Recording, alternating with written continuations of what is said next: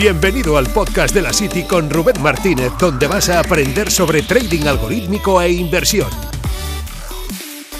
En la City hablamos sobre herramientas, experiencias y recursos para generar más ingresos. Aquí encontrarás información real, sin gurús ni bolas de cristal. Vamos a hablar de un concepto del gran Larry Williams. Larry Williams, si no lo conoces, es uno de los traders más famosos que existen. Tiene un montón de. Bueno, tiene varios libros muy buenos, algunos reeditados. Tiene estrategias en ellos. Tampoco, o sea, casi todos están en inglés. Tampoco te creas que leyéndote un libro de trading, pues ya con eso vas a conseguir la panacea. Pero sí que te da mucho foco, mucha perspectiva. Te enseña algunas estrategias que pueden funcionar algunas otras de las que explica en su libro luego han dejado de funcionar, por supuesto también, porque como todo evoluciona. Pero al final habla de una idea, bueno, habla de muchas ideas, pero hay una en concreto que de verdad es para las personas que están empezando, que es muy importante para subrayar y, y enmarcar, y te dice que básicamente cuando estamos empezando, cuando estamos haciendo trading y cuando queremos conseguir rentabilidad en esto, podemos enfocarlo de muchas maneras. Podemos hacer scalping, podemos hacer swing trading, podemos invertir a largo plazo, lo que sea. Pero estamos hablando de trading. Entonces, cuando estamos haciendo trading y que se explique, o sea, que se entienda muy bien lo que quiero decir, y bueno, sobre todo lo que quiere transmitir. Y en su libro lo dice en un capítulo y además le da mucha importancia a esto desde mi punto de vista, tal y como yo lo, noté así, a lo mejor es que para mí me pareció muy importante también. Habla de que hay dos maneras de encarar este negocio y que hay dos tipos de traders. Los traders que intentan capturar un movimiento pequeño, yendo muy apalancado, lo cual es un arma de doble filo y ahora hablaremos de eso, y los traders que intentan capturar un movimiento más grande con menos apalancamiento. Y que al final te dice que solo sobreviven los segundos porque los primeros, al ir muy apalancados, cuando la posición va en contra, básicamente lo que acaban es pasándole una mala factura. Eh, básicamente, eso es algo que nosotros ya sabemos, no es algo que, que estamos descubriendo ahora. Pero ¿cuál es el, al final la idea de todo esto, porque habrá personas que digan, no, porque es que yo hago scalping, yo hago tal, yo hago cual, y esto, pues, mm, para mí eh, me va bien así. Desde, luego que sí, desde luego que, por supuesto, puedes sacar rentabilidad a lo mejor con una metodología que tú tengas y con yendo a pocos pips y con más apalancamiento.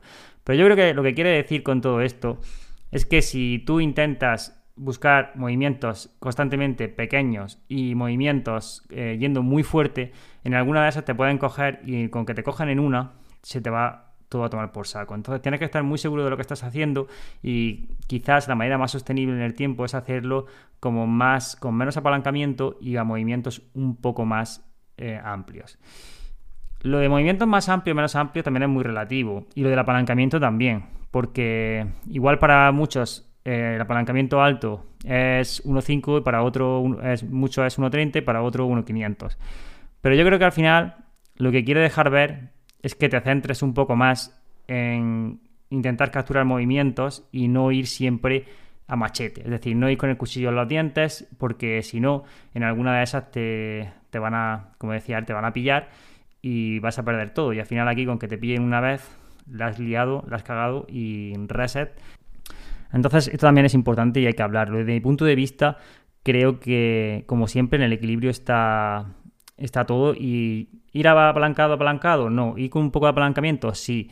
Eh, buscar eh, rentabilidad en movimientos pequeños depende, en movimientos más grandes también depende. Yo creo que al final todo, como siempre normalmente decimos dentro de, de aquí, este espacio, consiste en que tú tengas siempre sistematizado lo que estás haciendo, lo tengas claro y sepas cuál es el peor escenario posible que puede suceder. Pero sí que es verdad que si alguien está empezando, y esto yo creo que es la clave, yo nunca le recomendaría ir fuerte a buscar movimientos pequeños. Lo más llevadero, lo más consistente y lo más duradero en el tiempo es intentar buscar movimientos que sean un poco más amplios y con menos apalancamiento, porque así es más factible, incluso puedes aplicar diferentes sistemas, incluso puedes crearte un portfolio de sistemas, lo que sea, y es más factible que lo puedas llevar, porque si no, y si vas muy fuerte, muy apalancado, en pequeños movimientos de tiempo, punto, punto número uno, te va a suponer mucho estrés, vas a estar siempre con el estrés ahí, el riesgo va a ser también normalmente alto si vas muy apalancado, aunque tengas un stop bajo, en algún momento eso,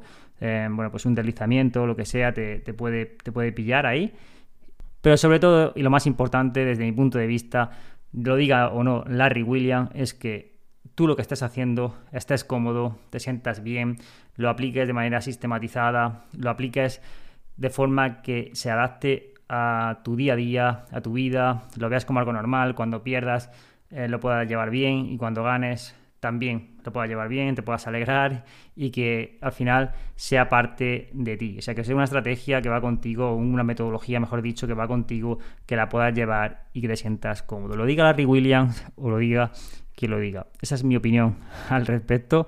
Y este es un podcast muy breve, pero que quería comentar, una cita que me parece muy interesante em, del libro. Si queréis, voy a dejar el libro en la descripción también, por si queréis echar un ojo. Y nos vemos muy pronto. Un abrazo.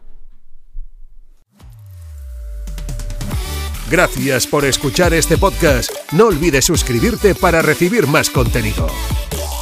Nos vemos en la City.